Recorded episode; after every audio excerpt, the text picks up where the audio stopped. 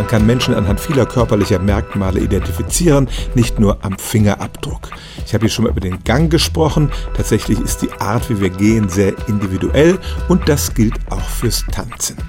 Vor drei Jahren haben finnische Forscher eine Untersuchung gemacht. Sie wollten eigentlich schauen, ob ein Computeralgorithmus am Tanzstil erkennen kann, zu welcher Musik jemand tanzt. Sie ließen 73 Teilnehmer zu acht verschiedenen Genres tanzen, von Blues über Country bis zu Metal, Reggae und Rap. Die Bewegungsdaten wurden per Video gesammelt und dann sollte ein Algorithmus lernen, von diesen Daten auf den Musikstil zu schließen. Das klingt zunächst mal sehr einfach, aber das Ergebnis war enttäuschend. Nur in 30 Prozent der Fälle lag der Algorithmus richtig. Aber sozusagen als Nebeneffekt stellten die Forscher fest, dass der Computer gelernt hatte, die einzelnen Individuen auseinanderzuhalten, und zwar ganz unabhängig davon, zu welcher Musik sie gerade tanzten.